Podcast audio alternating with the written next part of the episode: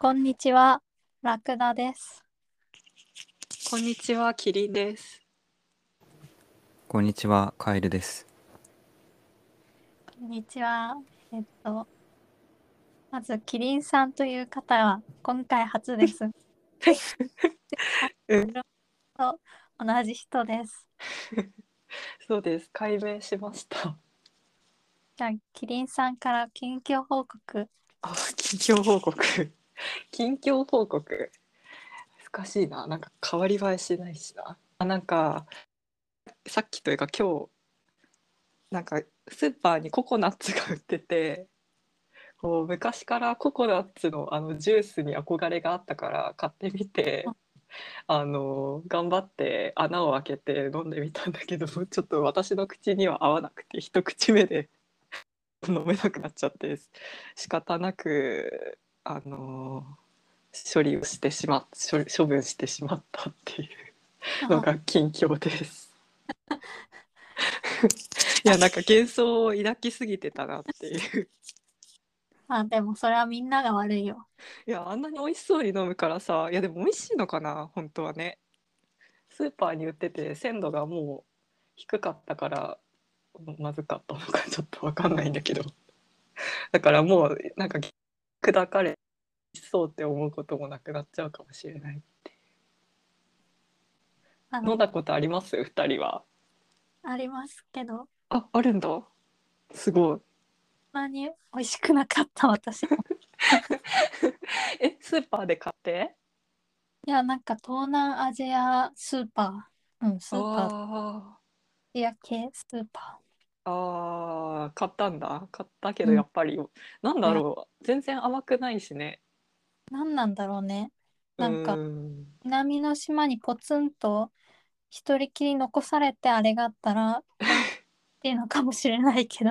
いやいや結構こうないなって私は思っちゃった。の いやなんか一口って一口もなんか飲めなかったっていうか半口ぐらいしか飲めなかっトマで流れ着いてくるココナッツはまあ たないやつだけなの。このでもすごいなんか旅行番組とかではさこう木に登ってさなんかお兄さんが取ってなんか器用に穴を開けて渡して飲ん飲んでる姿とかすごい美味しそうだけどね。まあそんな感じでうんあ、僕もそうだ。飲んだことはあるけれど、ああるんだ。あんま美味しいイメージはないな。すごい。うん、でも夢を見ていた。た。幻想でした。う何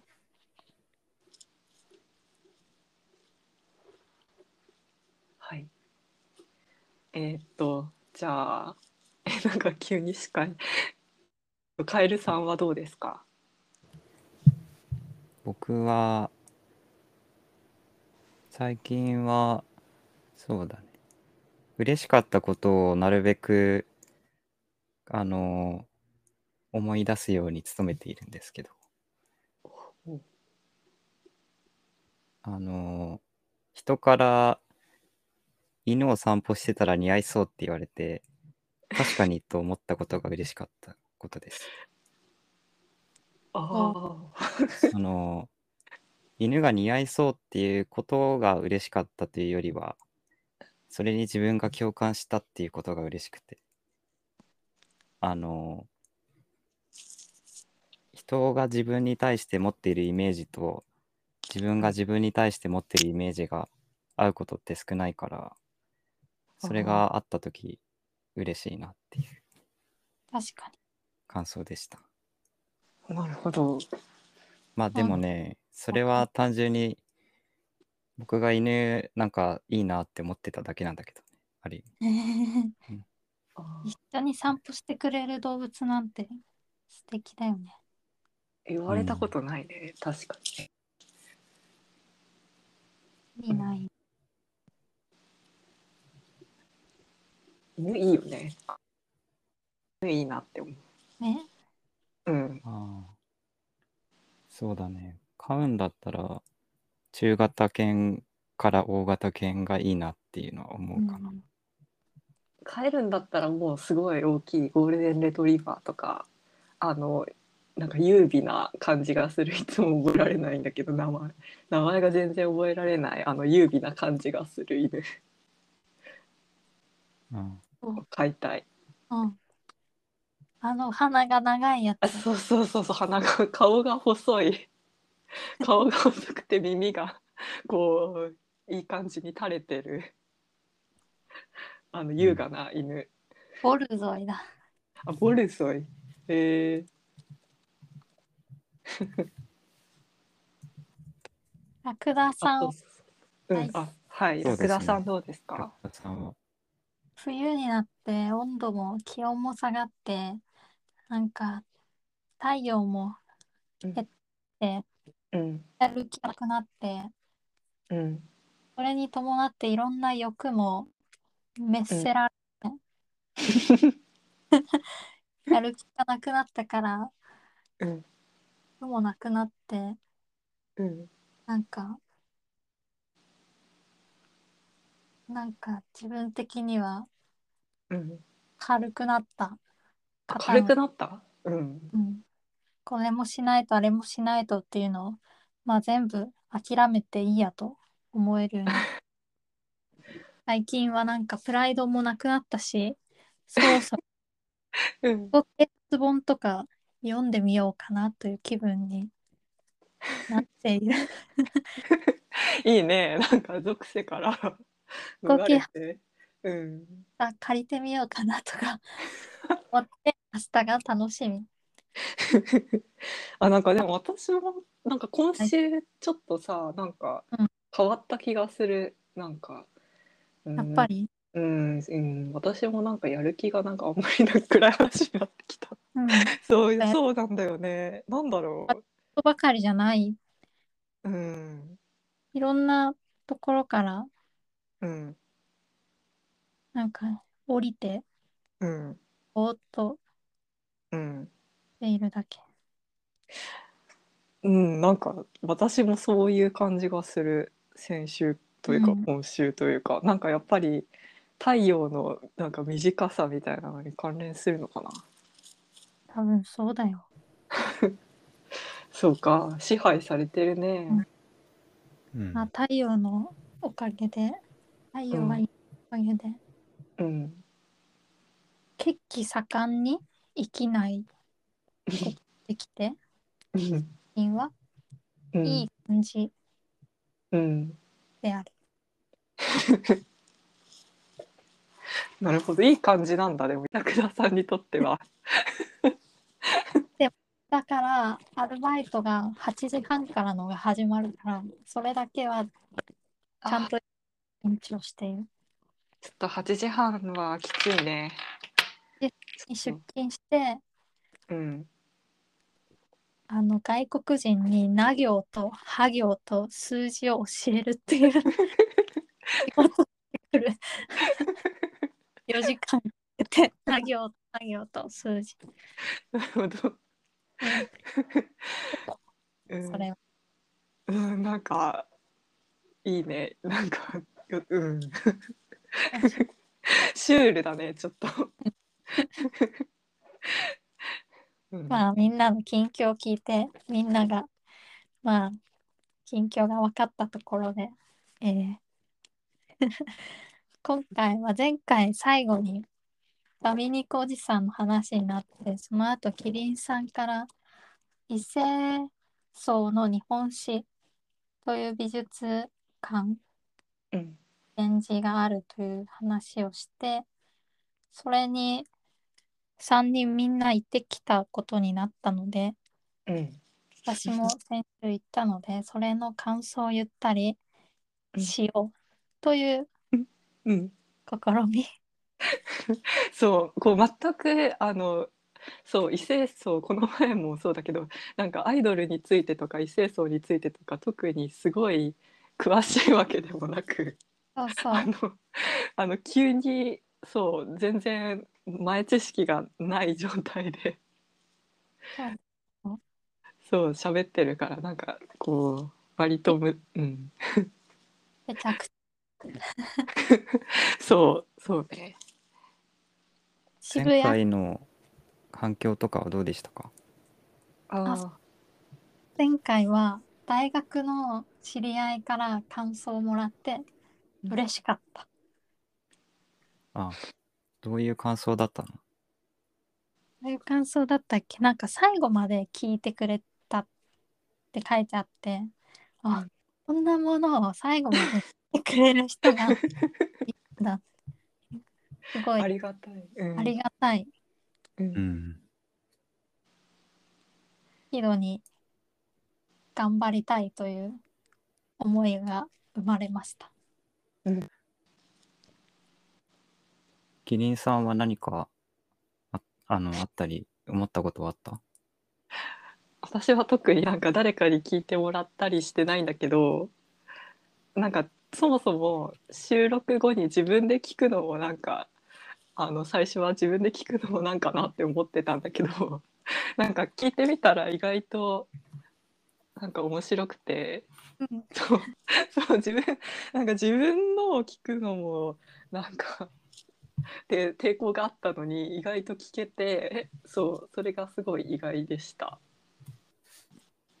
うんうん確かに自分の声を聞くっていうのは新鮮だもんうん、面白い。うん。し、なんか、うん。いや、会話を録音するっていいかもなって結構思った。なんか1時間前の自分なのにそうそうそうそう。うん。みたいなう。もうんあったんだ私はと思っちゃうところが面白い。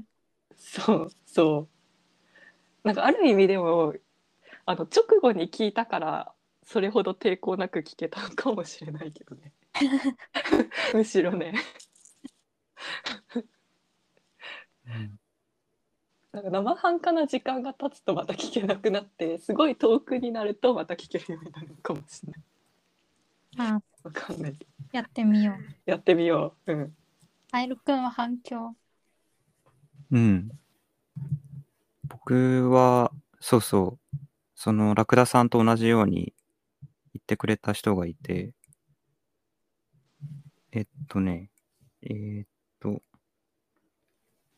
その推しそうだ前回は推しについて話してたんだけどうんえーっと、その推し、その人が言ってたのは、その推しっていう言葉は対象をしている自分っていう側面が強いなと思う。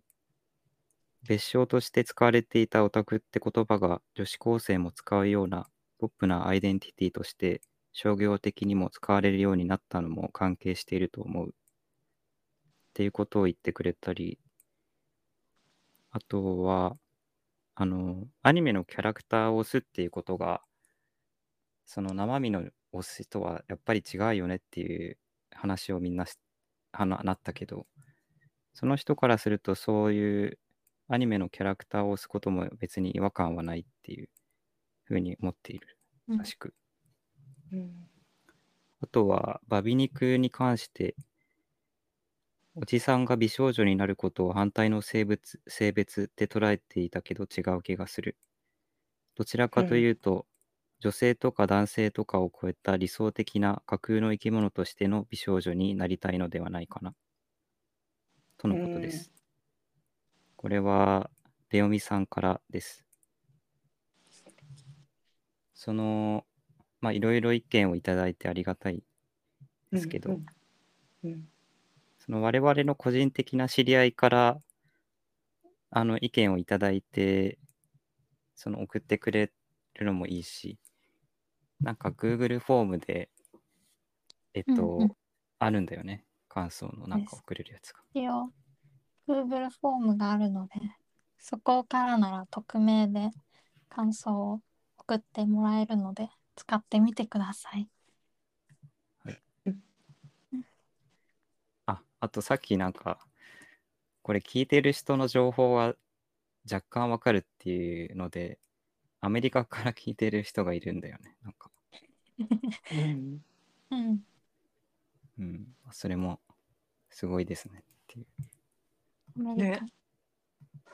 どういうふうにヒこうヒットしてというかどういうあれでこう聞いてみようってななったのかとか気になるな。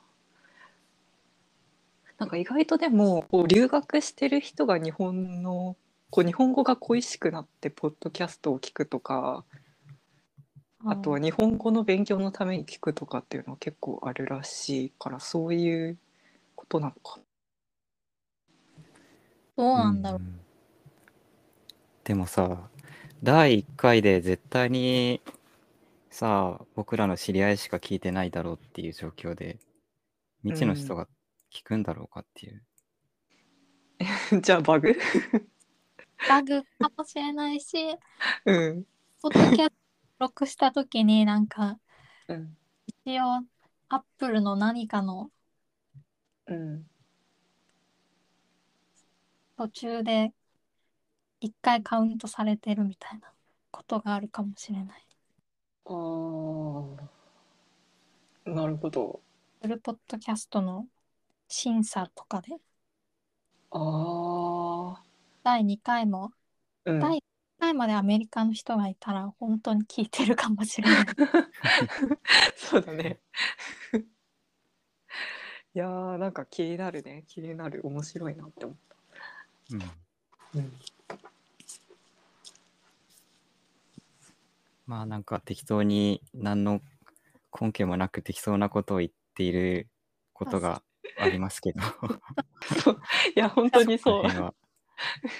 ご承知おきください。そうですね。まあまあしょうがない。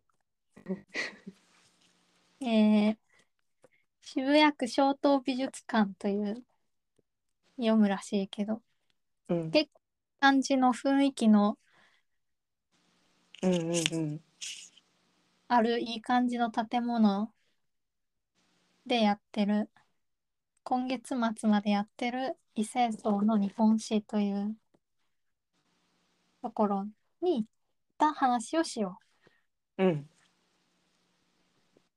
じゃあまあ感想をキリンさんから あ私から？えーっとまずなんかそうだね。なんかそもそも異性層っていうテーマのこう美術展をやってるっていうこと自体が面白いというかそれが最初あこういうこういう企画の展覧会があるんだってこういう企画のを立ち上げてこうな、ま、が成り立成り立つというかお客さんもたくさん来てちゃんと成立し思ってなんか調べたところ若者にもなんか人気って出てきたから、そうそうそうそれがまず、うん、なんだろうこの美術展で印象的だった部分かな。そもそもこのテーマ自体が。うん。でまあ私も面白いと思ったしでもなんで他の人はなんかどこら辺に面白さを感じてくるんだろうとかってそういうことが気になった。何をどういうものを求めてきてるのかとかまあうんっていうのがまず面白いと思いました。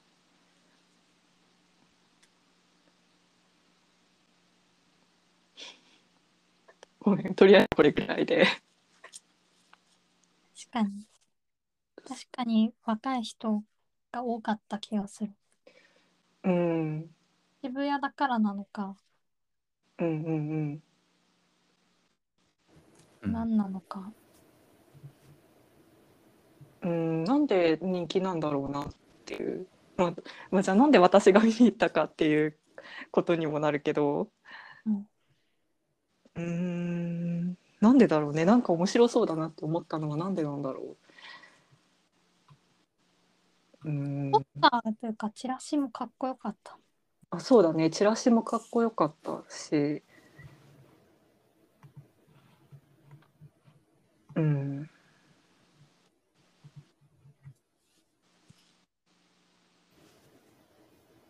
なんだろう。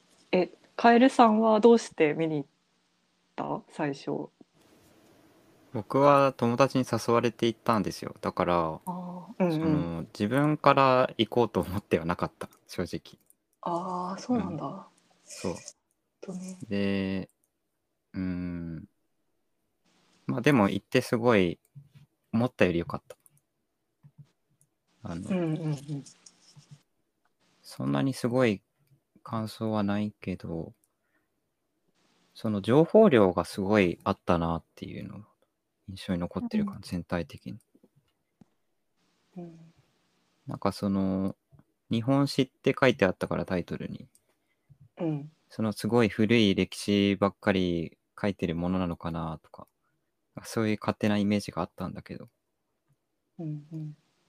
あのもちろん昔の江戸時代の話とかうん。もあったけど現代につながる部分とかいろいろ書いてあってうんなんか勉強になったっていう感じの展覧会でした。うん、で大和健からドラッグクイーンまでだからねすごい本当に最初期から、まあ、最新と言っていいのかわからないけど現代の異性層までの歴史を見るっていう感じだったよね。うんあ私にとっては異性層って言葉がうん、あった。まず。そう、うん。層とか女装とかうん。は聞いたりすかん思ったりするけど異そうん。異性層っていうくくり方は何なんだろうと思ったのはあるかなと。うんうん、された理由として。確かに異性層っていう言葉自体そこで初めて知ったし。うんうんまああとなんか面白い面白いというかまあそうなのかもなっていう感じもするけど「瞑想」っていうこうタイトルだけどなんか比率としては女装の方が圧倒的に多かったよね。そうだああ確かに。それもなんかなんだろうな。こう女性は男性的な服を着ても割と境目がないというかうーん男装とまでは言えないみたいなところがあるけどって考える。うんうん。女装の方がうん簡単というかしやすい。髪伸ばしたり口紅つけたり、あそう分かりやすいよね、なんかこうアイコンがいっぱいあるというか。そう分かりやすい。うんだからなんかある意味あれなのかな。なんか男性の方が狭い？男性の服の方が幅が狭いっていうことなのかなそれって。うん、ああそうなのかね。でも江戸時代のさなんかうん。江戸時代女装はまあ良かったけど女性が脱走するのはあそあ、うん、やめてほしいですみたいな。うん。うんうんうんうんいうのもそれはなんでなんだろうあかしたら女性が男装するのは男性からしたら権権力的なもの一個取られるけど男性が女装しても別に男性その他の男性の地位はが変わらないから安全なのかな。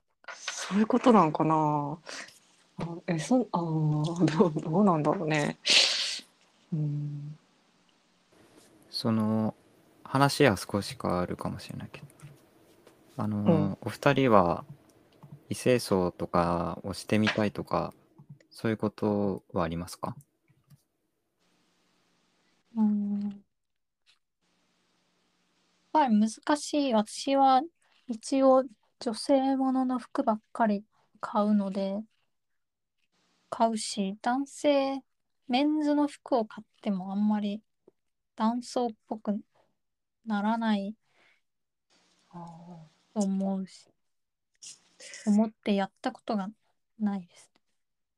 うんいやなんか私も確かにこう男性男装をしようって思ったことはないんだけどでもこう自分の着てる服の傾向を考えると女性っぽい服ってあんあんまりというかほとんど着ないなっていうのがあってあとうん男装のためじゃなく、まあ、実用的にな意味で実用的な意味で、うん、実用的な意味でなんかメンズの服を買ったりしてきていることはある。なんかそっちの方がサイズ的にしっくりくるとか。うん。うん。かなるほど。うんうんうん。キリンさんはなんか、服って感じの？服を。私もそんないつも気合入ってない時はジーパンとなんか変な T シャツだからそんな女性っぽくもない。気合入れて女性っぽくなるってことはあるけど、うんで、も私じゃないけど私のお兄ちゃんはうん、私が生まれるまで女装させられてたらしい。どういうこと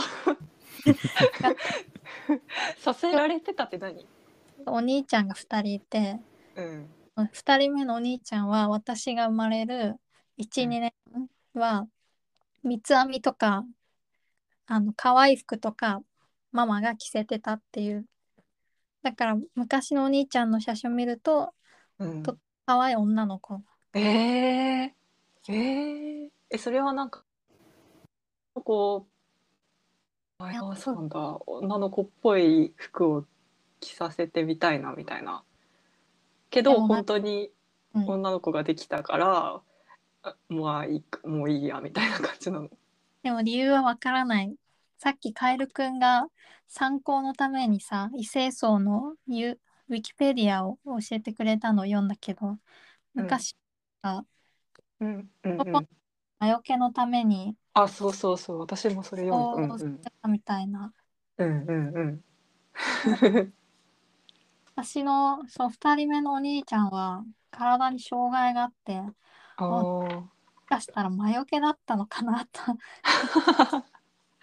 あなるほどね。なえでもさその魔除けのためになんあーそっか。だからそうか。性別を超えることがまあある種なんか身を隠して。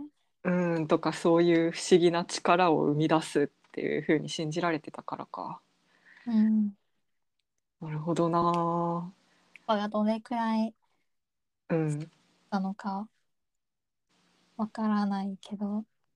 あー。なんかでもさそういうふうにして育つ育てるとなんかあのそれで途中まで女の子として育てて途中からは男の子として育てるみたいな育て方をするらしいんだけどこううん人によっては、まあ、小さい時のそのアイデンティティの方が強くなっちゃうみたいなこともあったりして、割と及ぼす影響も大きそうだなとは思ったそれは。そうだね。ああ、その、自分の中の、まあ後でまた話すかもしれないけど、性自認が、うん。その、うん。揺れ動いてしまうっていうこと？うんうんうんうん。そうそうそうそうそうそうそう。ファッシうんそうそう扱われることによってこう幼少期に幼少期にはそっちのアイデンティティの方が強かったからっていうこと。みたいだね。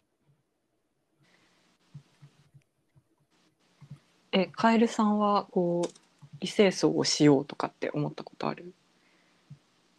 僕はね、したいと思ったことあるよ。おおあるんだ。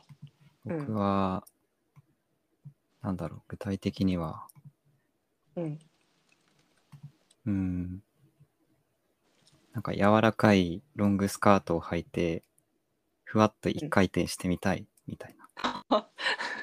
なるほど。うんうん。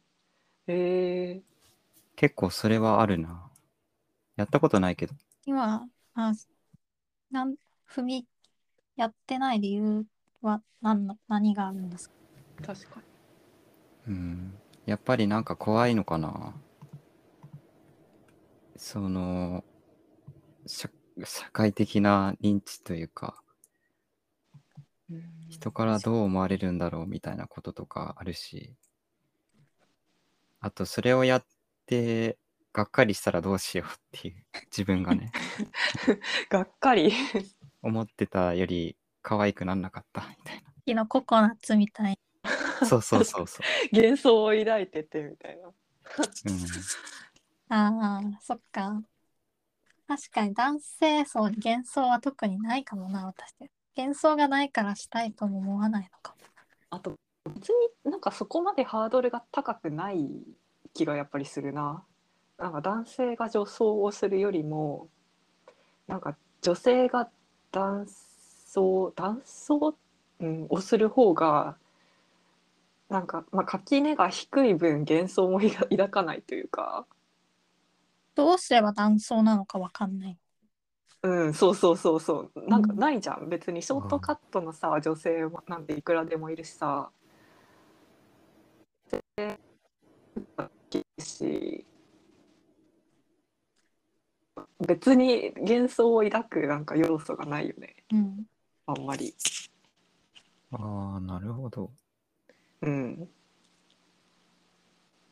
うん。そうだよね。スーツだってさ全然着れるし。ああ、なんだろう、あの、その、一般的に女性は、が着る服っていうのはかっちり決まってるけど、男性だけが着る服っていうのはあんまり決まってないからなのかな？そうそうそうそう。女性だけが着る服なんか女性の服装の中には女性だけが着る服と女性男性も着れる服。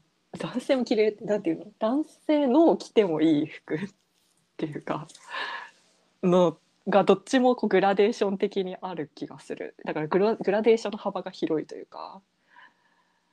けどなんか男性の服はこうだん、うん、か幅が狭い気がす幅が狭い。うん。もし男装しなさいって強要されたら多分うん。なんか自分の体をムキムキのマッチョにして半裸で歩く。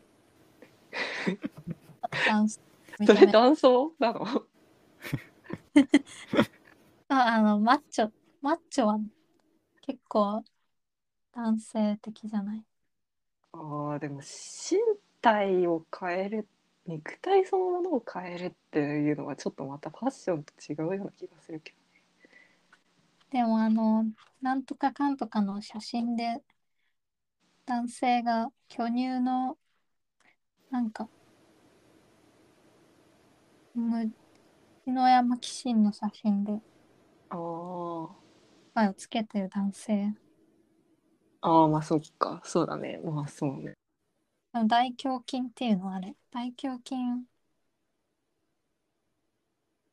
を隠して。あでもあれは男装なんじゃない？なんかチンチン的なものをつけたら男装なんじゃない？な。それ、そうなのか？チンチン的なものをつけてズボンを履いたら？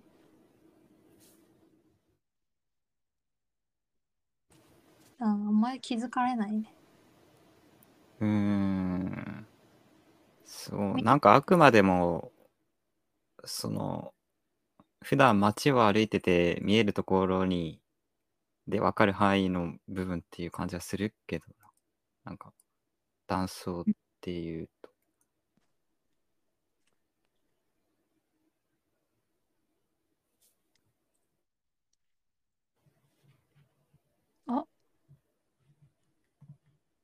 きキリンさんが。本当だ、キリンさんがちょっといなくなってしまった。48分キリン離脱。待とう。あ。ごめん。一回離脱しちゃいましたできました。あ、待っていた。私のとこで終わってる。うん。あ、かえ女装は簡単で男装はちょっとどうすればいいか。異性層でやってたダンス、異性層の日本史でやってた男装は何だったかな？セーラー服。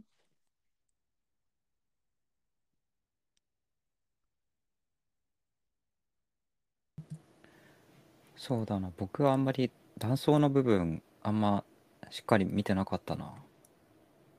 清楚日本史では、あの、兵士に、武士になった巴御前と、とか、あとは、なんだっけ、宝塚的なものとか、うん。吉原のなんかダンスをする祭りみたいな絵があったけど、なんか、巴御前も最終的には誰かにそのダンスをやめろみたいに言われた、言われて最後は兵、兵隊というか武士として活躍できなかったし、なんか、女女性が男装して、あの、政治の世界に入った物語、巻物のやつも最後は帝に女性バレして男装じゃなくなっちゃったりして、結構最後まで男装でいる人はあんまりない。セーラー服も最初は男性の服だったけど、女性が着て、そのまま男装として維持することなく、女性の服になっちゃったし。うんやっぱりその断層してるっていうのがあんまり昔から社会的には許容されてなかったのかな残念。そうだねなんかその今回の展覧会全体的には日本はすごい異性層が許容されてましたみたいなことをうん。言ってた気がしたからそうばそういえば断層っていう観点からすると確かにあんまりなかったのかうん。男装は、結局、女に戻されるか、女の服になっちゃうか。あとは、だねなんだっけ。宝塚みたいに、その舞台の上でのものになっちゃうか、だったかな。うんドラッグクイーンを見ると、1ヶ月だけバイトしてたゲイバーを思い出す。そえ？そこでゲイバーでバイトしてたの？1ヶ月だけゲイバーのボーイさんとして、プリッツとかを、ちょっと待ってくれ。ゲイバーのボーイさんって、うどどういうことなんだ？あの、ゲイバーのボーイさんは、普通に飲み物を運んだり、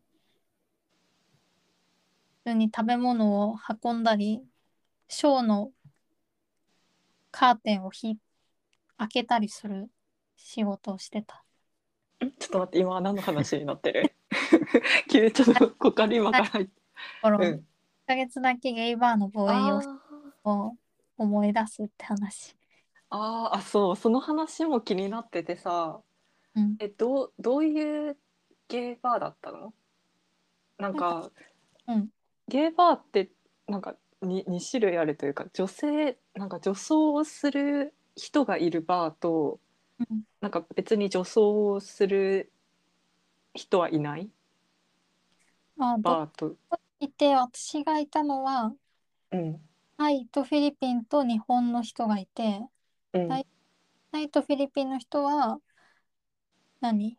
ニューハー。フ、あーうん。綺麗な格好して、踊ったり、脱いだり、うん。接待したりしてて日本の人は結構みんなおじさんっぽくてへえどちらかというとドラッグクイーンっぽいおばさんでもないしなんかおじさんだけど女の人でなんか笑わせるタイプのショーをやってた。みんなショーをやってた。ショーとへ接ええそれってさ女性も行っていいの？どういう人がみあのお客さんとして行っていいの？誰でも来ていい。誰でも来てショーを見ていい。うん。あじゃあ女性も行っていいんだ女性も全然来てたしなんか社長っぽい、うん。あの中洲の社長っぽい人が多かったでも。えあそうなんだ。あじゃあ結構こう社会的地位が高いというかお金がある人が。えもう多かった。だへってプリえ1袋で1500円とか。あー。まショーショーなんてそんなものなのかもしれないけへど。チップを渡したりして。えちょっとえ君ラクダさんはうん。そこにボーイとして働いていたということは、うん。君はどういう体で言ってたんだ？その 確女の子としどうて言でっいたのか男うんとして言っていたのかみたいな、そういうなの？だから煩わしいけどたあ普通のあのジョナサンの店員とかと同じ感じ。ジョナサンの店員に男性か女性か気にしないみたいにゲイバーの店員も別に何の考えもなしに何のただ私としてお待たせしたって言ってた。あじゃあお客さんは別に気にしないんだ。そうそうお客さん別に私のことは何の気にも留めない。ああその特にじゃあ男装みたいなことをしていたわけじゃないんだ。そうだね。直帰みたいなのは制服だから着てたけどそれは男装というよりまあ制服だった。みんな着てた直帰。ーネズミくんの直帰みたいな直帰を着てた えそれさあお客さん？なかなかなかなかだよね。えそれお客さんってさえ比率的には女性が多いの？男性が多い男性が多かったと思う。のあー。え何割ぐらい？えー、もうあんまり覚えてないけど。うん。7割とか8割くらい男性だったあと思う。ーそう。あじゃあ結構男性の方が多いんだ。そうだねでもいるんだね女性も別に、女性も別に来てるしうん、結綺麗なタイの人とかはフィリピンの人、綺麗な普通に身長の高い綺麗なお姉さんみたいな。うん。だから女の人と言われたらわからないような。あー。まあ女の人性自認が女の人もいればどちらでもない人もいればっていう感じだった気がする。うーん。今度あ福岡うんで見ようよ、あ見たい。うん。う ん行ってみたい。なんかいや行ってみたいなってそれは思って思ったその話を前聞いた時。うん、なんかあとうんそうあとなんか意外とこう女性に人気っていうのもなんか面白いなって思って。うん。うん。いやなんで人気ななのかはよくわかんないけどいやわかるような気もするしような気もしてて。なんか前そうあるなんか本を読んだ時にこうなんか女性のその人はなんか大多分大学の教授かなんかで社会学の先生でこうゼミの生徒をあのニューハーフバーに連れて行った時連れてってほしいって言われてなんかうん。行ったら、なんかすごいあの楽しそうにしてたんだって。うん。でなんかそこにいるとすごい自由になれる気がするって言っててうーんなんかわかるなっていうかなんかそうなのかなって思ったんだよね。それを読んで。どうなんだろうな。でもそのうん。ゲイバーとかに行く人たちっていうのは異性層うんしているっていうよりはもうその性自認があの違うん？ごめんちょっとそこら辺はあんまり変なことは言えないけどあのうんなんだろう。自分とは違う性別になってそれの装いをするっていう人たちが集まる空間ではないのかな。どうなんだまあ、そういう応用して、それを商売にしてる人。で、でも、ゲイ、性自認がどちらでもない人は、あの、有名なあの、半分男、半分女のダンスしへて、え有名な、うん、何それ？何それ？なんか、グリーかなんかでも見たことあるけど、半分顔を割って、え？左半分はタキシード着て、右半分はなんかドレス着て、あなんか一人だけど二役で踊ったりする。あなるほどあじゃあもうそう性性人がその外見にもこうあ一致してるっていうことなんだその半々の状態が半々の状態とそうなのかな。多分そうだったと思う、その人は。へえなるほどなうん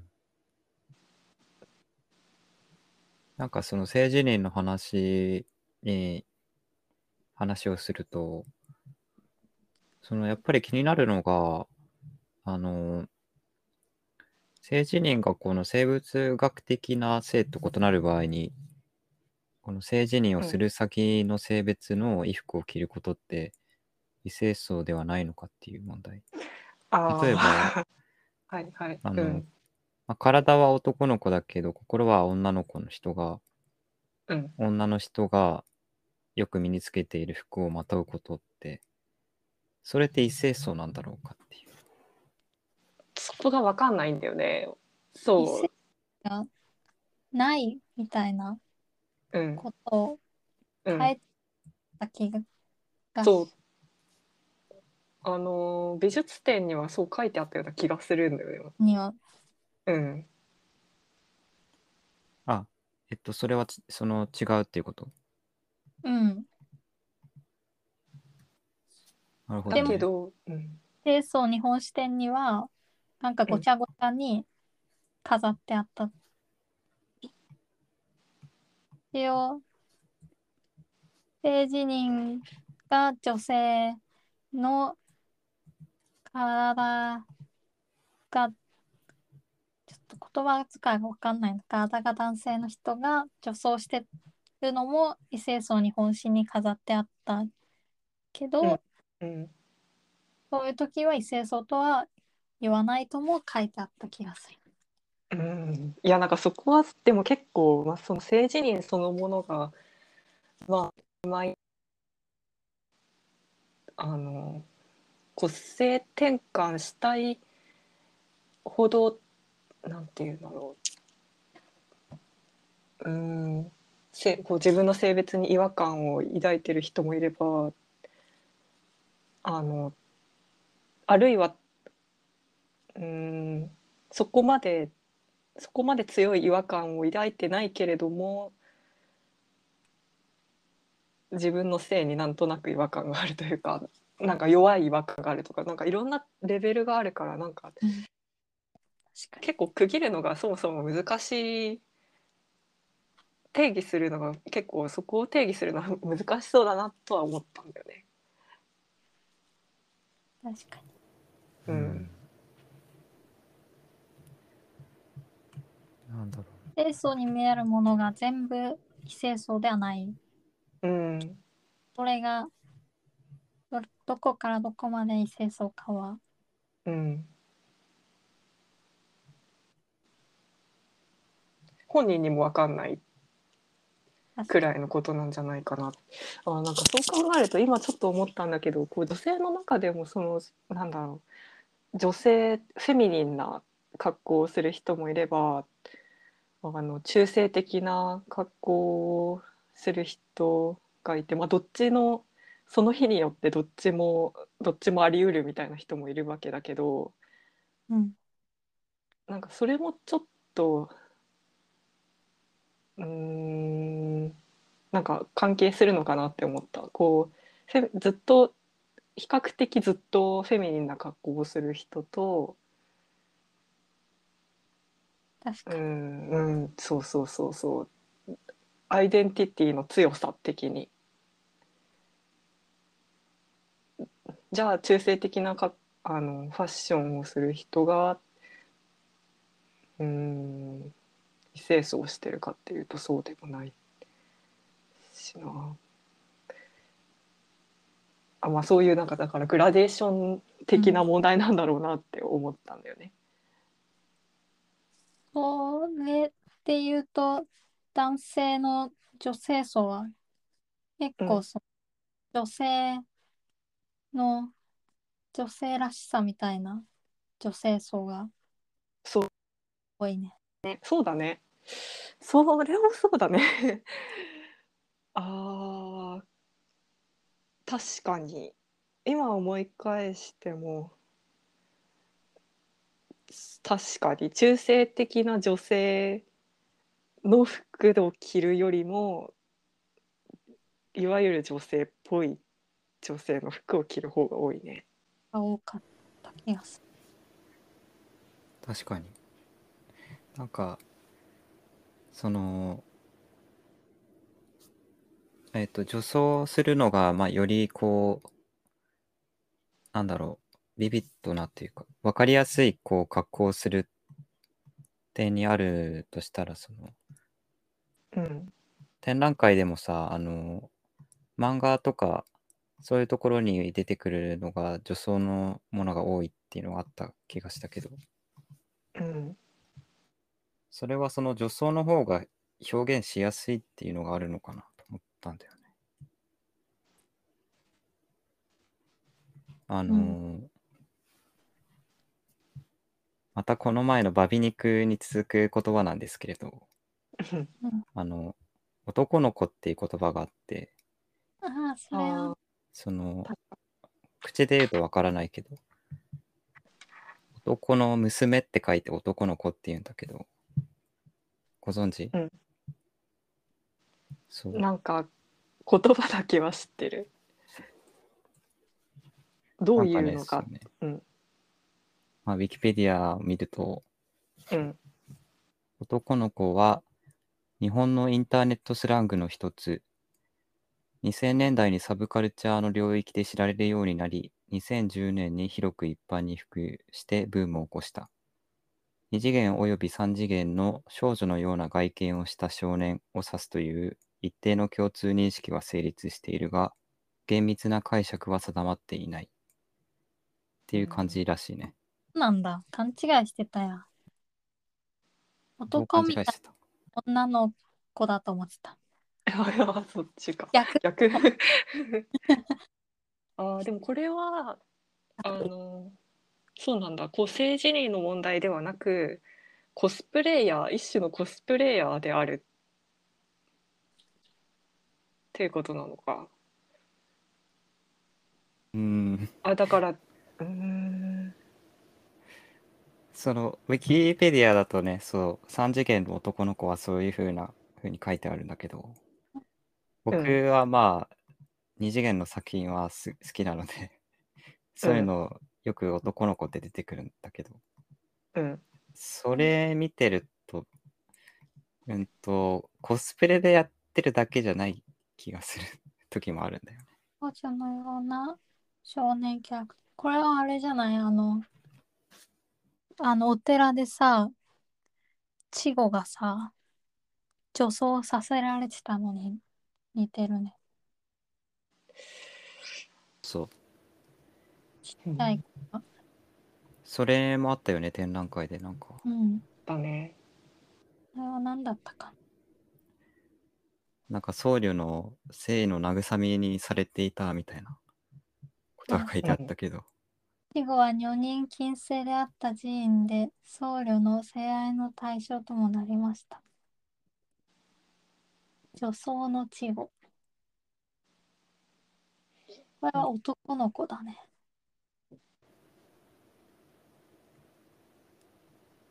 だからなんだろうその男のえっとちょっと待って言葉で言うと混乱してしまうんだけど男性が 男性の子供があの女性になりきるのは分かりやすいからやりやすいけど女性が女性の子供女の子がその男性っぽくするのって難しいっていうこともやっぱりさっきの話に連関するけどあのあるのかな？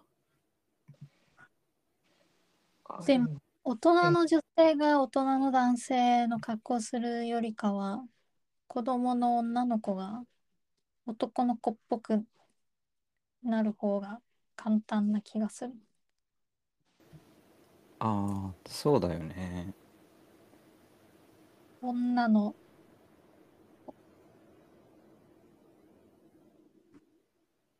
うんうん。なんか気その江戸時代の展覧会で紹介されてたやつはあの若洲とか影間っていう存在があったって書いてあったよねあのうん、あったね。その女装した男の子があの人々にはべっていたみたいな、うんうん、しかもうん女性にも男性にもっていう。あそうそうそう、まあだから、うーん、だからまあ両両方の性別を備えているみたいな存在として生きていたっていう。なんか特殊なすごい特殊だよねそれも。なんか、でもその男、女装した男性が女性から支持を、女性からも支持を得るのは、なんか、マツコ・デラックスとか、ミッツ・マングローブがコメンテーターにななるみたいな感じと似てる気がする。うんマツコ・デラックスを好きな男の人ってマツコ・デラックスが可愛いとか思って好きなのかな？いや違うそれは違うと思うな。なんか可愛いとかじゃないよね多分。マツコ・デラックスは、け ど、うんなんか、可愛いというより話しやすいみたいな。あそうそう親しみやすいみたいな感じなんじゃん。下から見ても話しやすい。うんだからなんかそうそれも不思議なところでななぜかその性別を超えるというかそういう人はにはに対してこう親しみやすさみたいなのを感じるのはなぜかっていうのも結構不思議な話だよね。競争相手じゃないあからなところもある気がする。ー確かになんか緊張感みたいなものがないからっていううん。確かに、あー確かになこちらからしても、マツコで、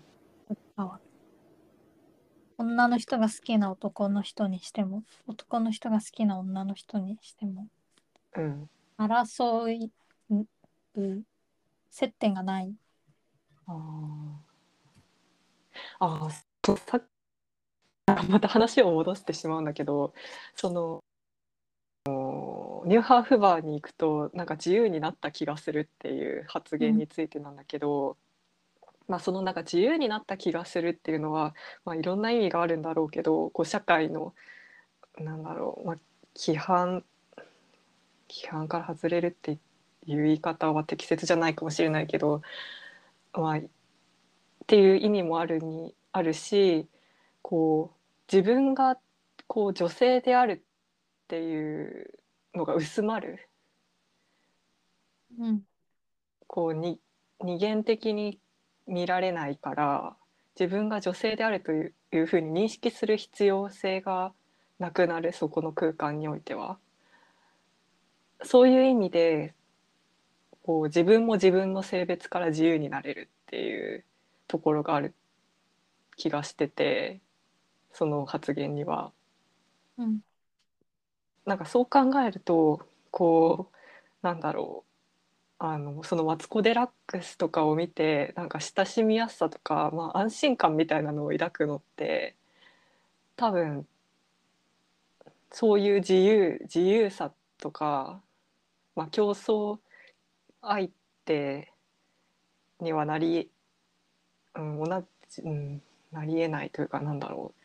競争が生まれないっていう緊張がない状態とかっていうそういうのが人気の一つなのかなっていう気はする。そうだねそれ本当にその通りだと思うなんか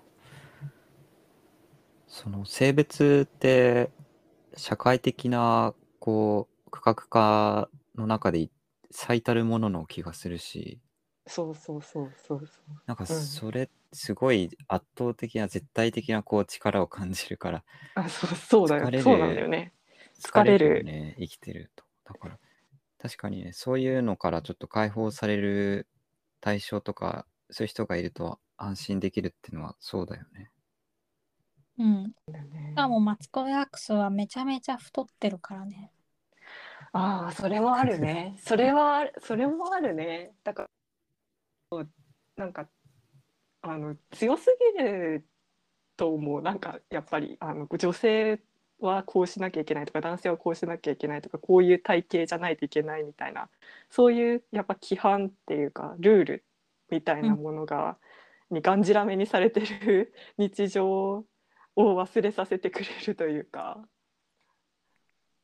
うん、確かに。体型のことも絶対あるねそれは。うん。太っててうん。女性っぽくもあり男性っぽくもあると思う。ん。そう。かなり強い気うすごい。だなんうてるのかわからない。うんなんか外国人タレントとかもうん。面白い部分あるけど結局その出身地代表みたいになっちゃうけど、まあそこで何の代表なのかよくわからないからそれがいいのかもしれない。ーうん。そうあーだからなんかこう言ってることもなんかなんかしよくわかん感じられるっていうか、うん、確かに。確かにな。スコデラックスの頭がいいから、うん、まあもともと頭がいいっていうのもあるけど見た目もちゃんと武器になってる。確かに。なんかどこのカテゴリーにも入れないうん。多分あるんだろうけどね、マツコ・デラックスのカテゴリーが。そうだね。もちろんあるあるんだろうけどね。そ,、うん、そこまで完全に自由を得てるかは分かんないけどねうん。でも少なくともそれを見てる人になんか自由をい抱かせるというか 自由を感じさせるかを及ぼしてるのは事実な気がする。私もそうなりたいな。ああいいね。どのカテゴリーにも属さない。うんなんかそのまあそういう性別から解き放たれているのが自由だっていうふうにあの思っている人はたくさんいると思うんだけれど、うん。その我々が子供の頃とかって、うん。結構当たり前のようにその男はこういう服女はこういう服ってあの、うん。決められていた気がするんだけど。うん。そのそういうのにこう自覚したとかっていううん、で、あのいつだったかとかわかる？いやそれは結構なんか面白いというか私は幼稚園の頃まで結構スカートとか履いたりなんか髪結んだりしてたらしいの。らしいというか写真見てもそうなんだけど確かにね。でもなぜか、あの小学校に入ってからあの来たくないって言い出して、まあうん。そうそうなんだよね。いや全然記憶にないんだけどでもそれが自分の中なんか覚えてないから分かんないんだけどでも自分のその行動としてはまあその辺りでなんかあったんだろうなって思う。今もスカートとか着たりだ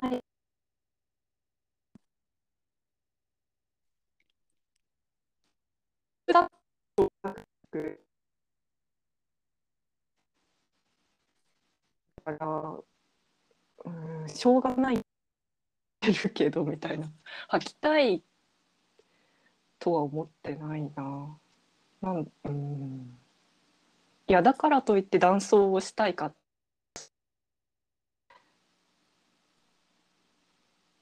だからなんかやっぱそういう服を着なさいみたいなのが嫌だったってことなんじゃないかなって自分では解釈してるんだけど。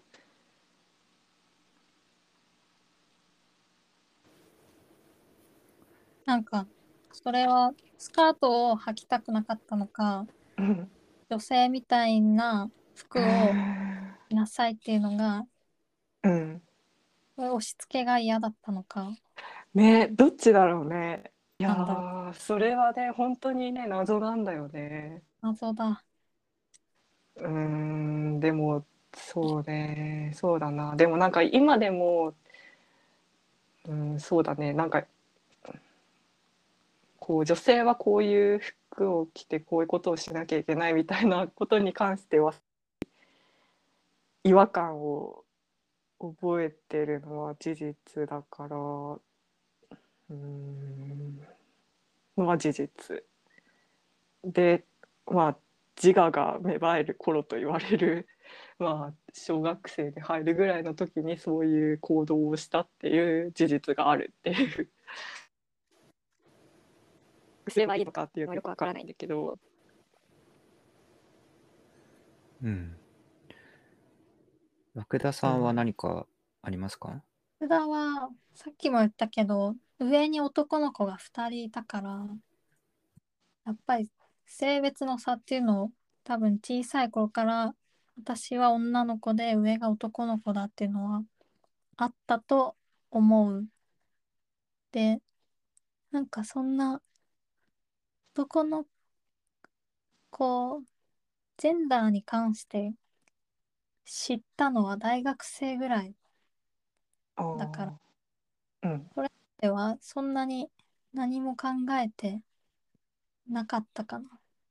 うん。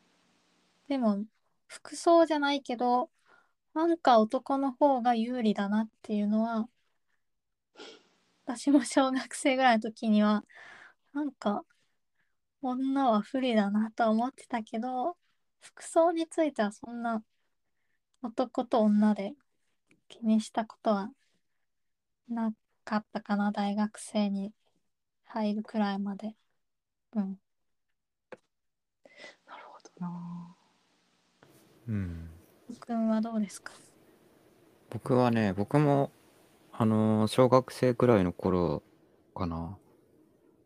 あのーなんか、異性層に触れたのが、まあ、触れた経験なんだけれど、うん。あのータンタンの冒険っていう漫画があるんだけれど、知ってる、うん。あう。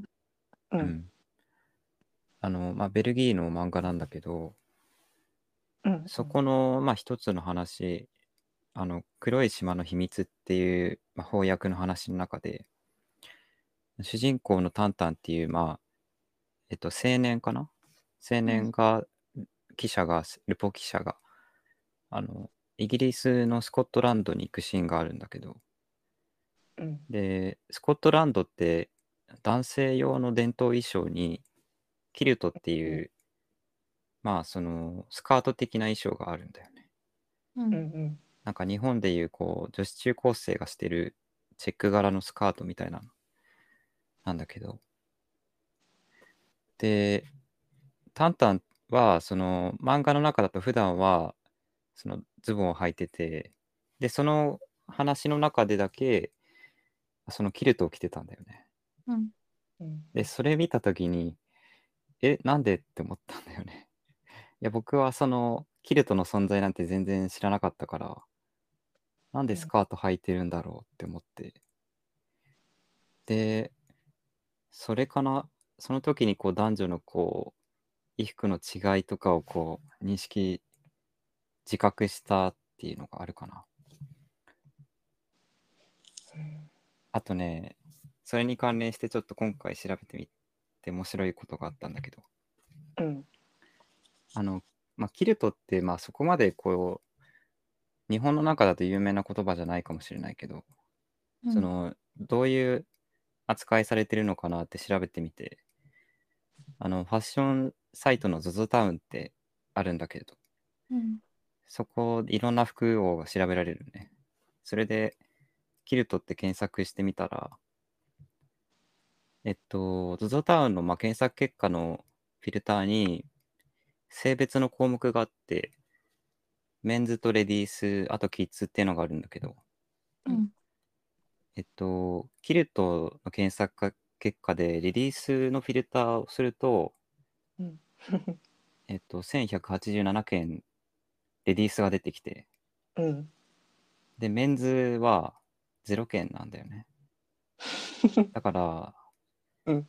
まあ、イギリスの男性用の伝統衣装である ところのキルトが、日あ本では女性用のあ 専用衣装っていう認識になっているっていううん結果が得られて、面白いなってね思った。確かに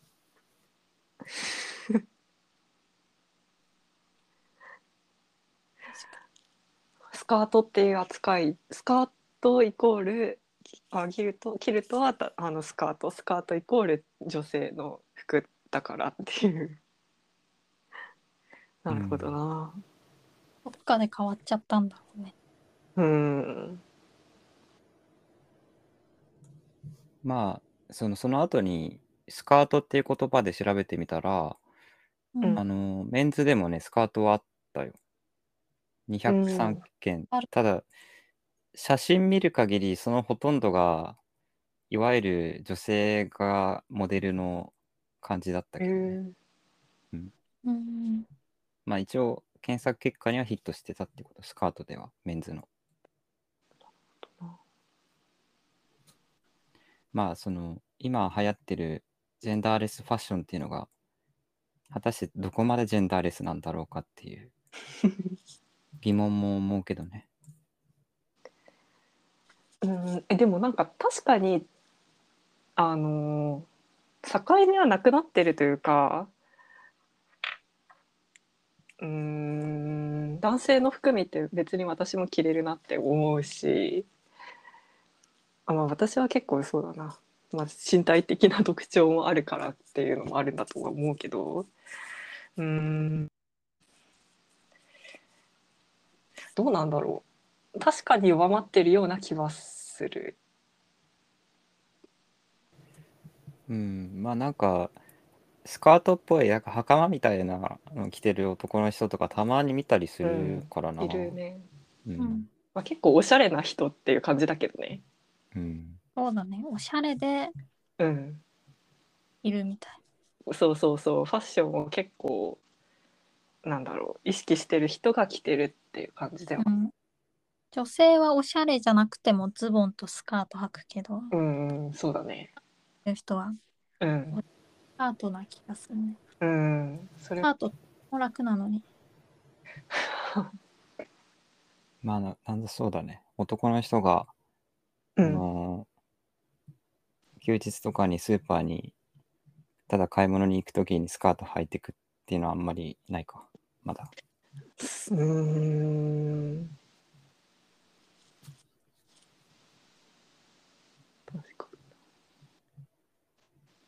でもなんかやっぱりあれだな。一番は制服制服ちょっとやっぱどうにかしてほしかなんか今はもうどうにかなってる。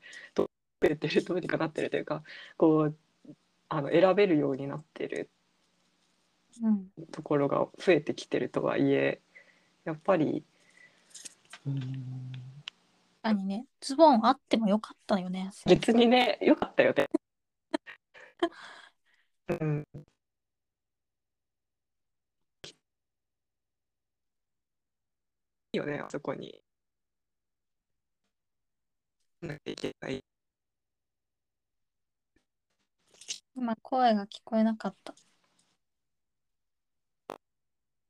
分ける分けなきゃ理由ってなかったよなって思うんだよね。そこの。うんうん、かったよね。なんだったうんだろう、なんで親も気づかなかったんだろう。うん。こうやって気づいてないことがまだたくさんあるんだろうと思うと怖くなる、うん。まあ、ズボンがあったら週に3回ぐらいはズボン履いてたと思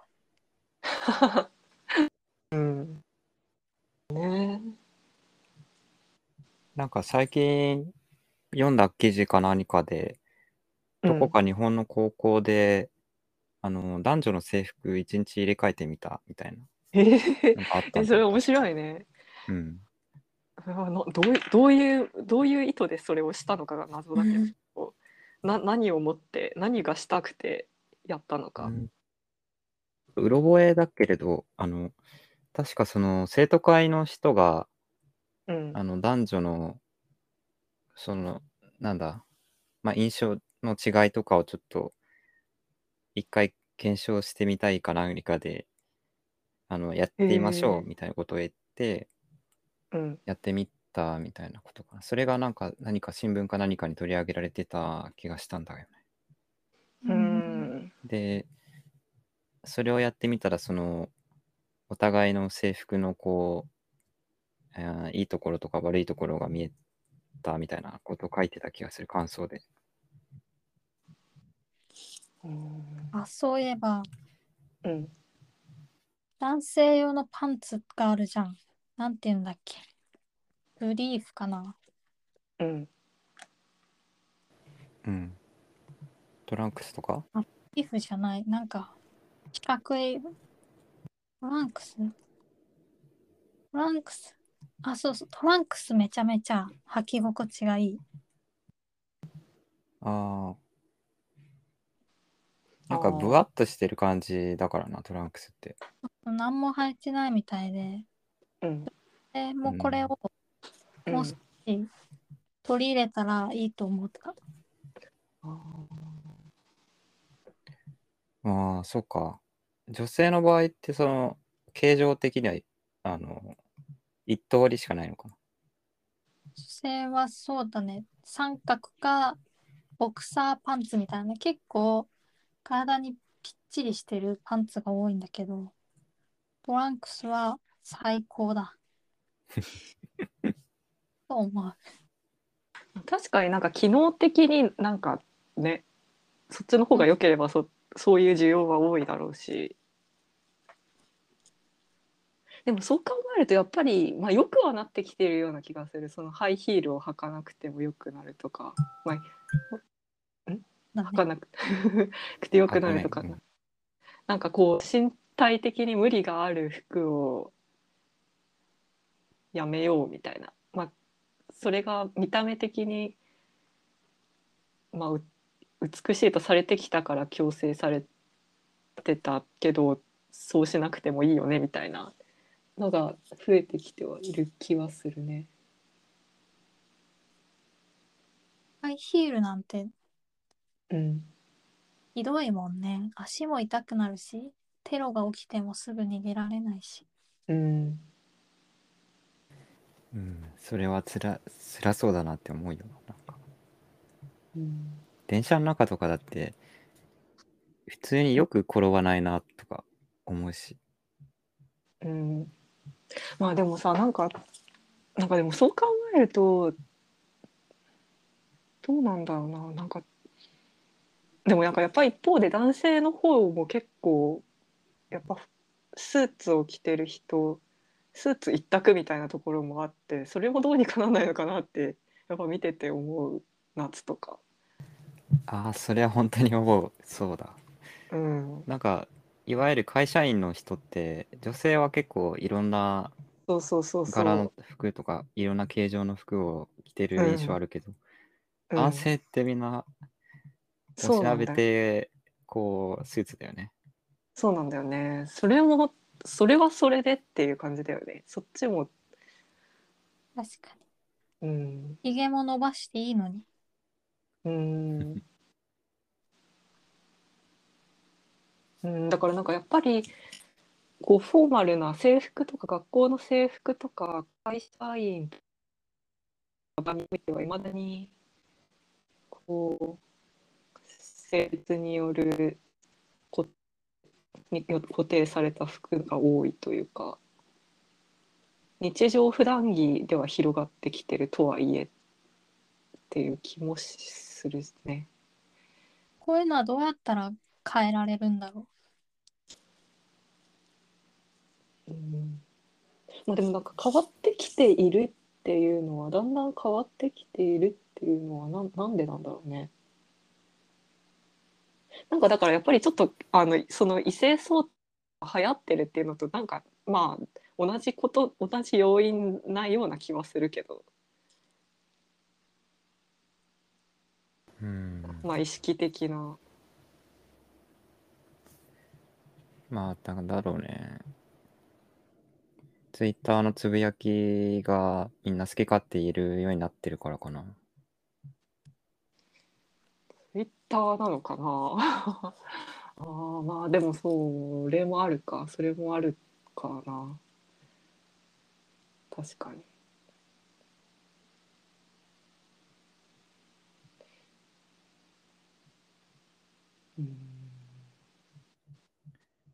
なんか全然、あの、ちょっとまたずれるけど、うん展覧会でさ、ワークショップみたいなのもあって、ホームページに。う。うん。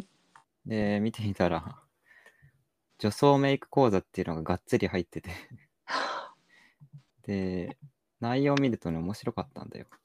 へえ初級者コースとテクニカルコースっていう2つあって、う ん初級者コースはメイク初心者向けにベースメイクからお教えしますっていう、まあ、内容で、うんテクニカルコースはメイク中級者向けコース。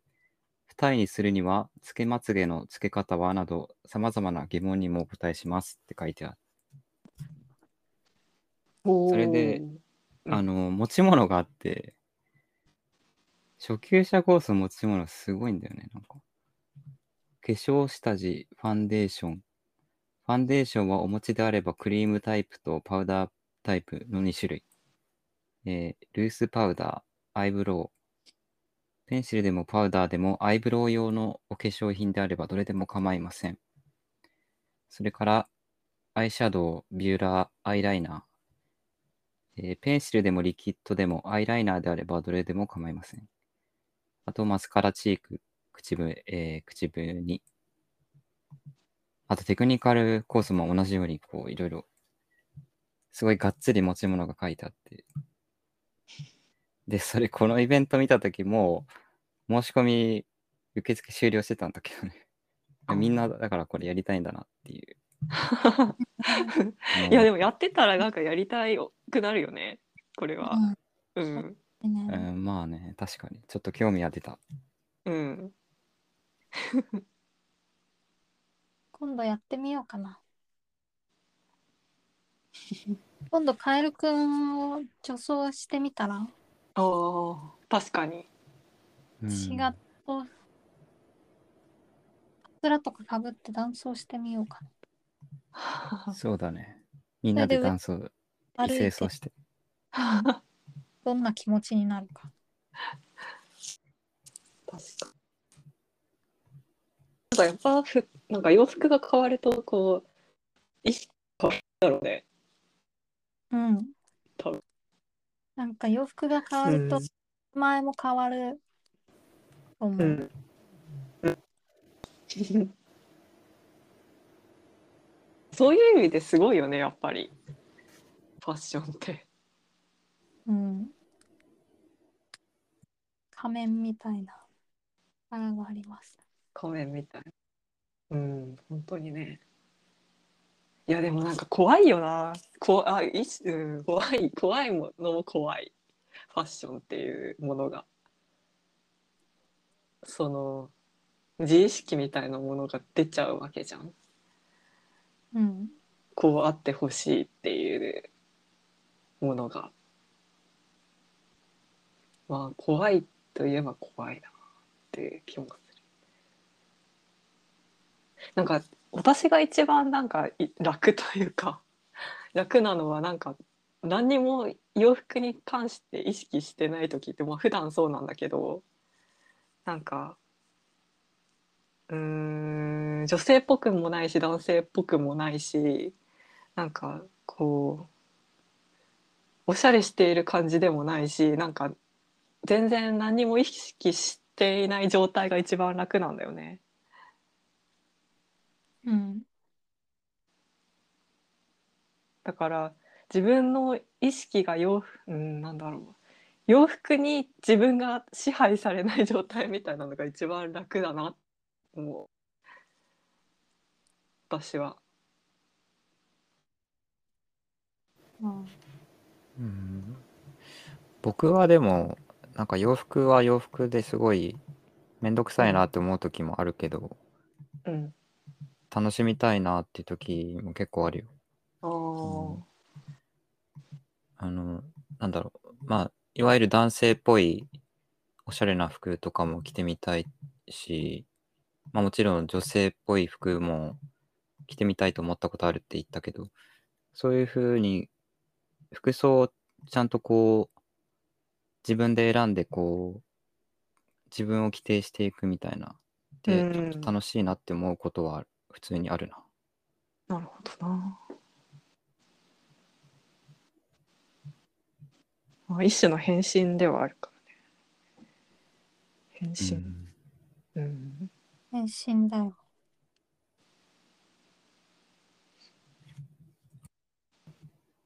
確かあえおばさんからおばあちゃんとおばさんが着てた服をもらったんだけどに。うん。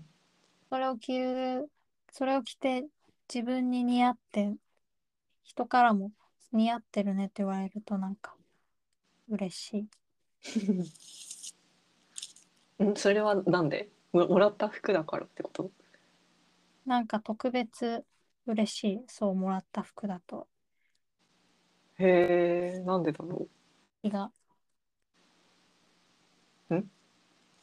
なんかなんでだろう？古着とかがう。うん。似合う。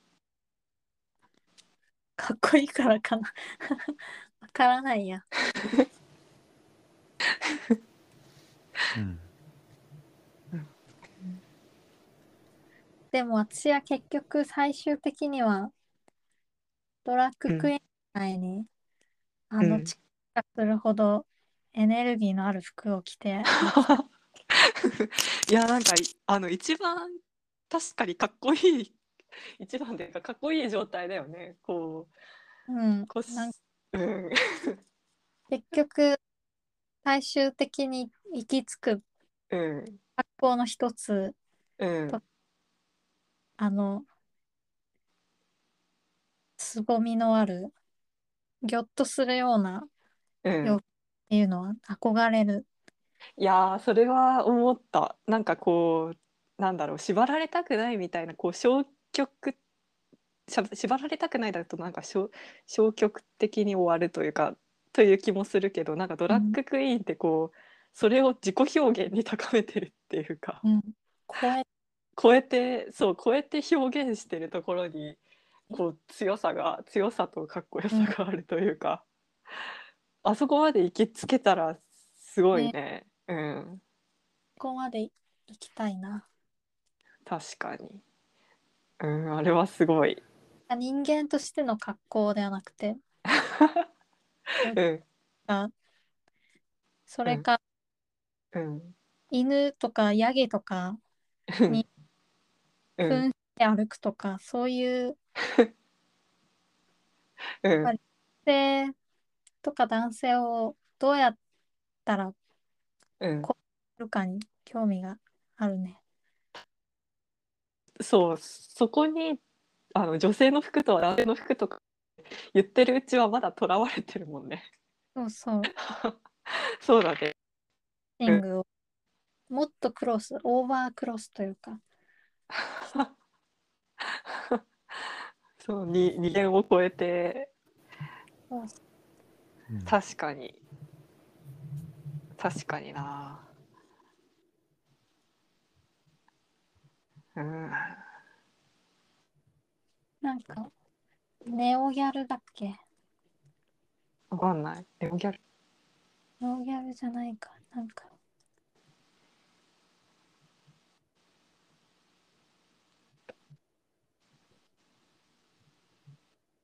緑色のギャルが前、一色肌ギャルだ。一色。ギャルって調べてみ見てくれない、普通に異色の肌のギャルなんだけどうん。顔を緑色に塗ったり蛍光ピンクにしたりしてうん。でギャルの格好おーえあこんなのあるんだ。これもすごい確かに確かにないやなんかギャルって面白いよねギャルはギャルでギャル面白い。ヤマンバギャルとか。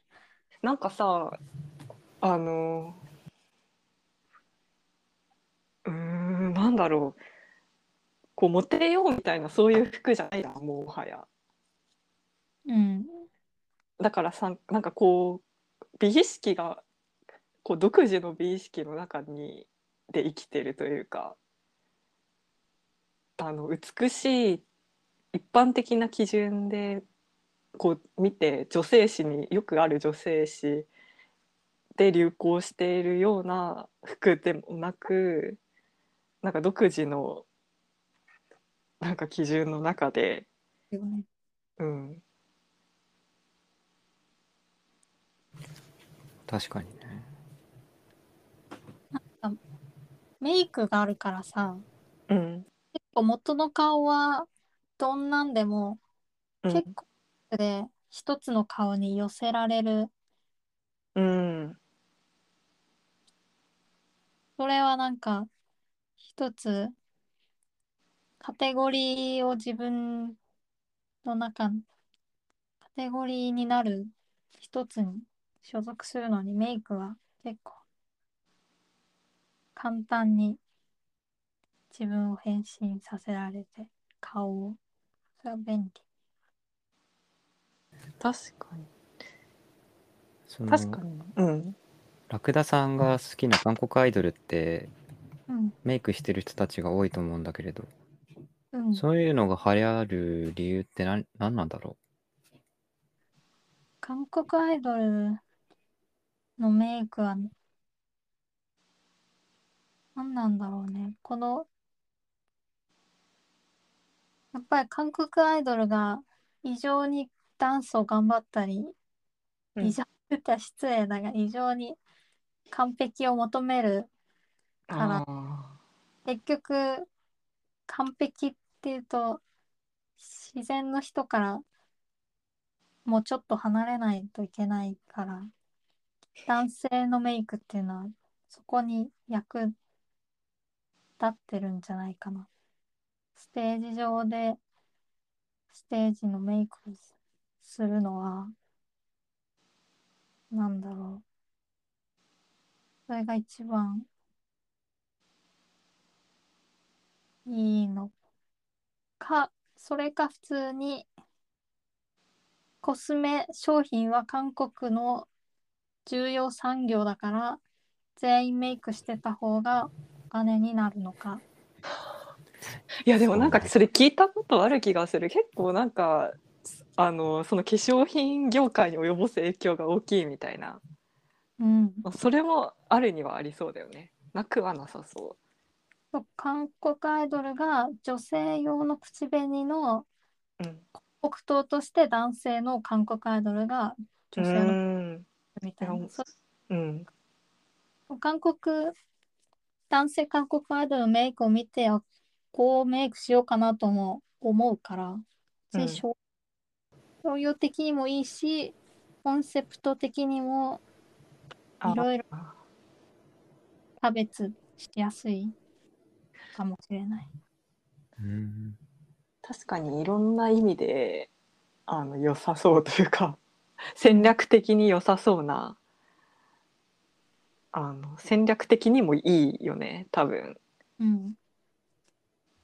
商業的にもいいしまあうんまあなんかジェンダーステレオタイプを打ち破るみたいなそういうポリティカルな意味でも賛同を得られるだろうしっていうようななんかまあ実利的な面もうん。ある。常に変化するためには常にメイクしてた方が変化、あ髪の毛染めるみたいにメイク変えればまたうん新しく売り出せるーうんな。なんかその産業界がこうファッションに影響を与えてるってところはすごい面白いしあの民衆人々がこうの意見がファッションに影響を与えてファッションが変わっていくっていうのはもちろんあると思うけれどあの服屋さんっていうかあのファッションファッション界の,、まあ、ふあの服を作ってる人たちが映える服を決めるっていうのもあるんだろうね。うん。うんこの前の放送ではあのストレイキッズという人8人グループなんだけど1人がレザースカートを履いてたし。うん。結構お腹が見える。服で踊る男性アイドルもうん。たまにいて。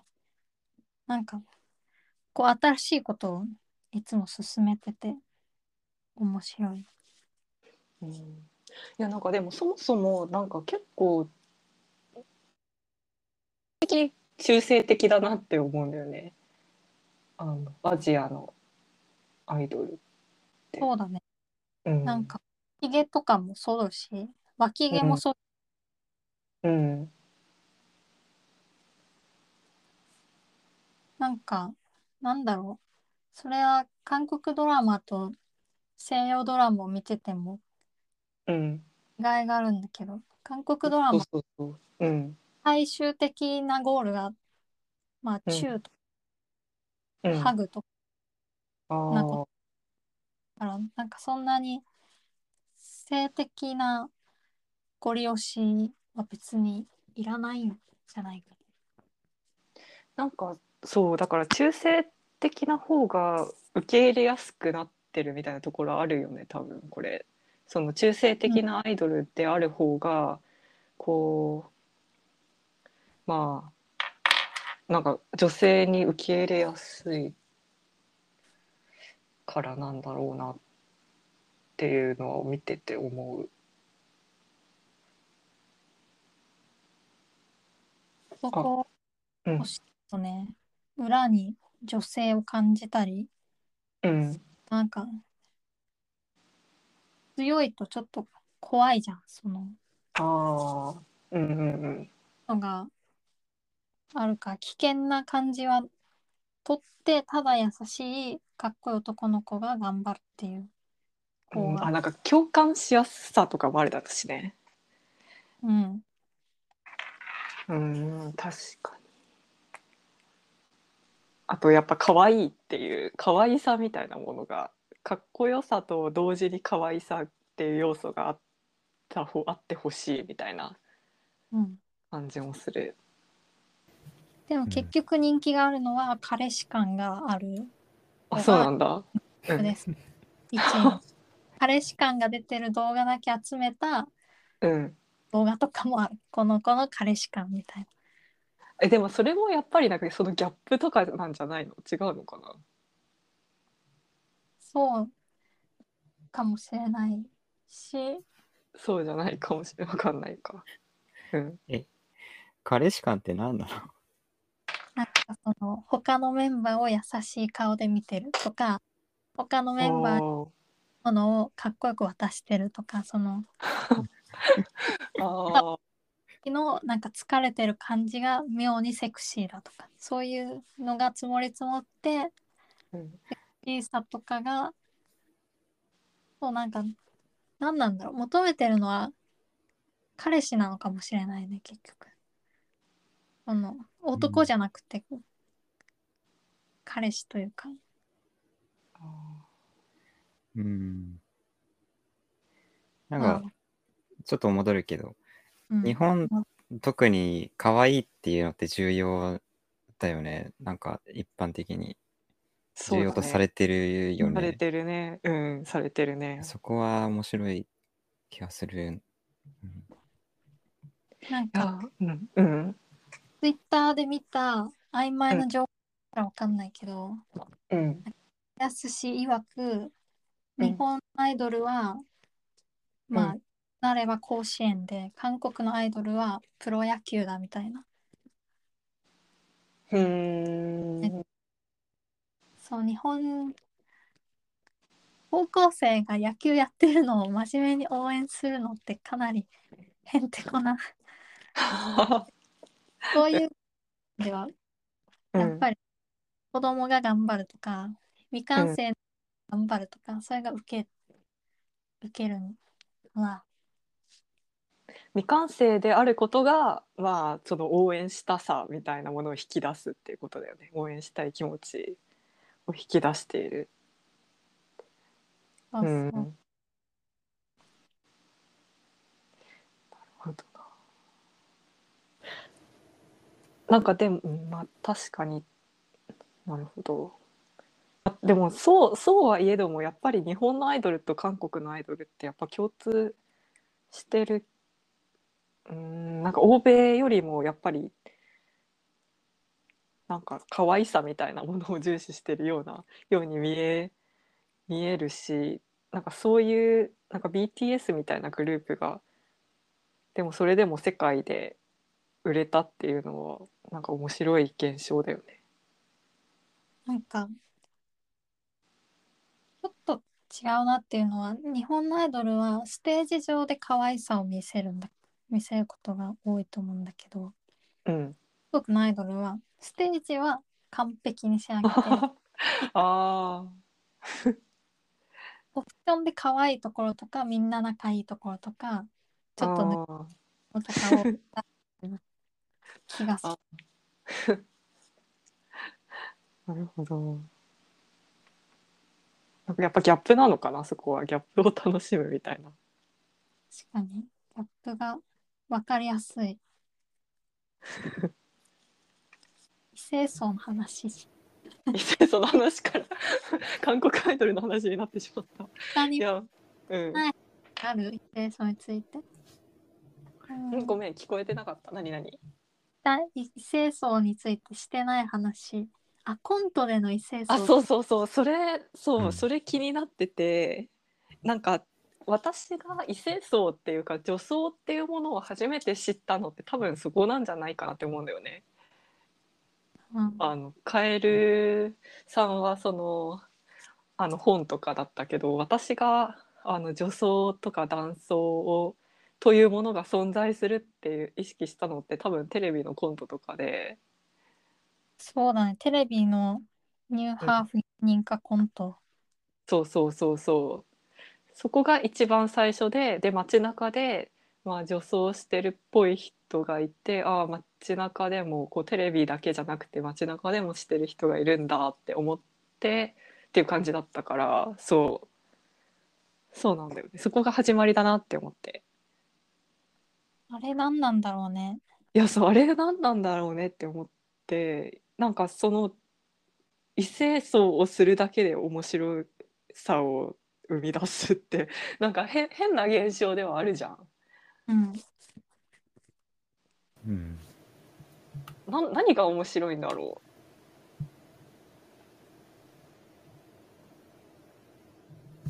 何が面白いんだろう。なんか昔はそのジェンダー的なものにみんなが無視してたから、うん。ただうん。そこが女の格好してる違和感が面白いみたいな。うん。似合ってないみたいなね。部分的に傷つけるお笑いだったけどうん。普通に女装のコントとかはあるしあじゃあ今今はその笑いの種類が変わったってことなの？昔はそのさ男性の芸能あ芸人が女性の似合あ女性の格好をしてそれが似合わなくてこう滑稽だみたいな笑いだったけど今はそういうのじゃないってことなの？なんか今は表向きは一応そうじゃない人にはなってるんじゃないかな。表向きはって何？あまあそうだからコンプライアンスとか的にはってことだよね。うん。ただ女の格好してるからうんしてくださいっていうのはちょっともうダメだから。うんまずさそこがダメっていうのはさ まずなな何がダメなんだっけ？そこを笑ってダメそれがダメになるのはななんでだ？コントと現実の違いをつけないとその女装したい本心から女装してはうんうんうん。を笑ってることになっちゃうから。ああそうそうだね。そうだね。確かにそうだね。確かにね。ああそうか。だからそれはそういう笑いは今は少なくなってじゃあ今の笑いは何なんだ？この前キングオブコントでコットンっていうお笑い芸人が一人女装してうん。女性役として出てってうん。部屋の浮気の証拠を隠滅しますみたいな。うん。でコントでこううん。ここはここういうところが危険だからこの髪の毛を取りますね。であなたの髪の毛を綺麗すぎると変だからあなたの髪の毛を巻きますねみたいな面白かったんだけど最後の方のボケでうん。その彼女がうん。帰って家に帰ってきちゃうからそれを阻止するためにそのコットンの女装女性役の人が男性の声を出してうん。友達に扮して彼女が家に来るのを阻止して証拠隠滅を進めるっていうシーンがあったんだけどうん。ここまで伝わったかな？女性女性役の男性が男性のことをでうん。笑わせるっていう。だから二重構造になってるってことだよねなぜかわかんないけどでも面白かった。そういえば。はーん。うん。なんか僕めちゃお笑いを見るわけじゃないから、うん。あのあれだけれど。うん。その女装したり男装したりするのが面白いってその男性側からとか女性側からとかが勝手にあの向こう側の性別に対して持っている偏見とかがすごいうん。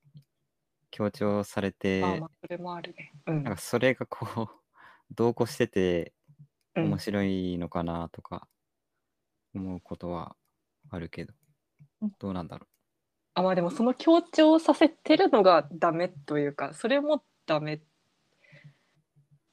今はダメなわ。ダメなの？笑いというか。ダメ。なのえじゃないのかな？私はそれも結構怪しいんじゃないかと思っちゃうんだけど。えどうなんだろう？そこは微妙だね。お笑そいう。コンプライアンス。今どうなってるんだう？ろういやーやっぱダメなんじゃない？なんかこう人種とかでも日本人ならこういう反応をするとかっていうのもなんかちょっとな日本人としてもどうかなって思ったりするわけだしそう考えるとうん。なんかやっぱりそこら辺もグレーなんじゃないグレーというかもうダメなんじゃないかなっていう気もするけど。どうなんだろうね。えでもなんだろううん。今その今の現代におけるあの女性女装をして女装をするコントっていうのは女装をすること自体えどうなんだろう？女装をすること自体で笑いを取ってるの？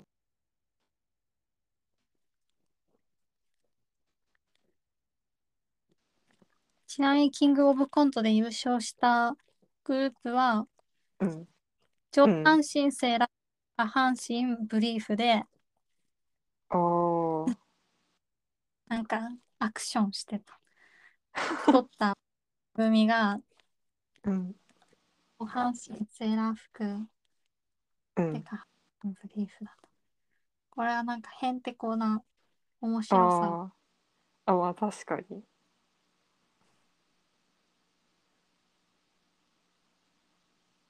うん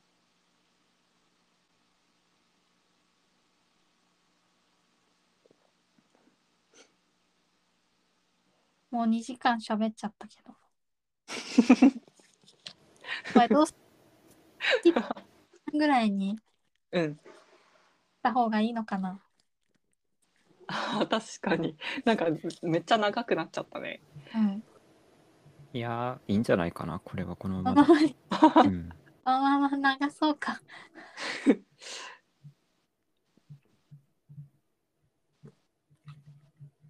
あと何かあるかな？次のお題とかを。ああ。うーんそうですね。まあうつぼの話はしたいけど。あ、そうだ。そうだな。てか思いつくのがそれなんだよ今。それ以外もあるはずなんだけど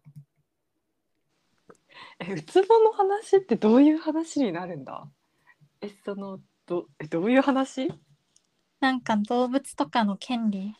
ああえそうだね。ペットを飼っていいのかとかそういう話から。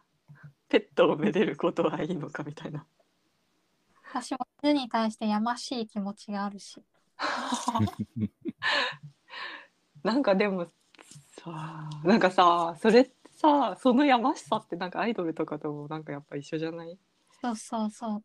なうんか、ん見つけたらすごいガン見しちゃうんだけど、うん私がおじさんで犬が女性だったらなと思うと、うん私が犬が大好きな気持ちは何なのかって。うん確かにな他は何かあるかな。うつぼ。うつぼって何かな？次は。で、ま異性層のなんか変身、自分の変身とかについても喋れそう。あーあー自分の変身何自分の変身って？わかんないけど、ドラッグクイーンの話も、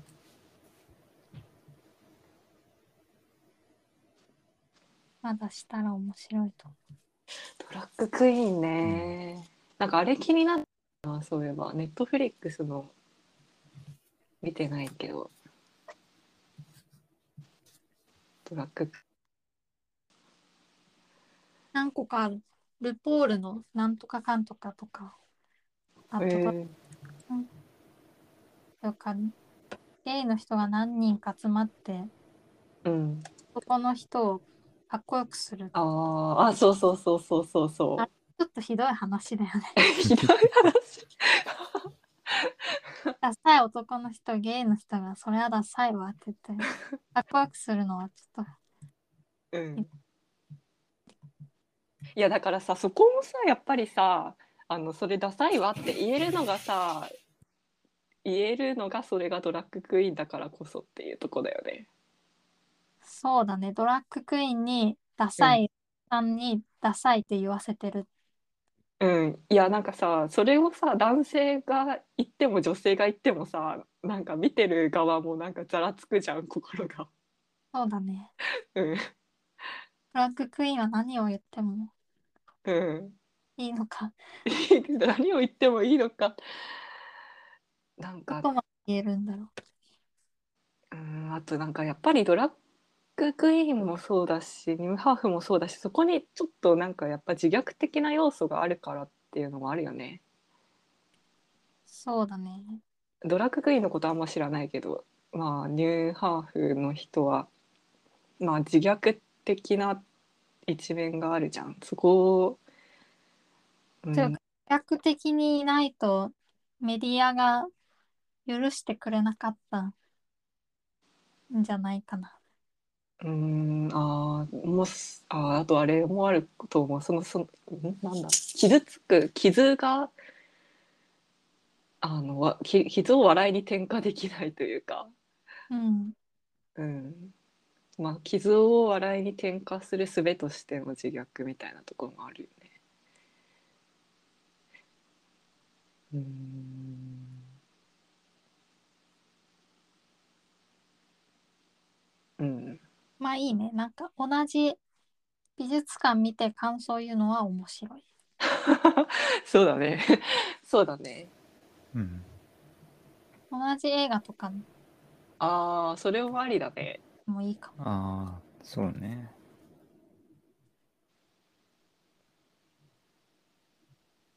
映画ね。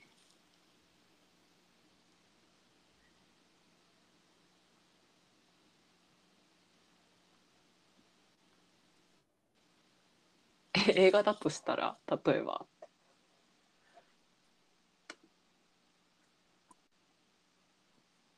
映画僕見ないなってあんまり最近は。なんか、見たいなと思ってんのはたくさんあるんだけど。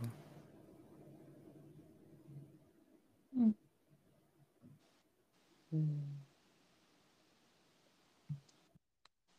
もうあんまり見てない。韓国ドラマしか見てない。何何？韓国ドラマしか見てない。韓国ドラマ。韓国ドラマでもいいけど。あみんなの好きなものをっうん。そうていうのもいいよ。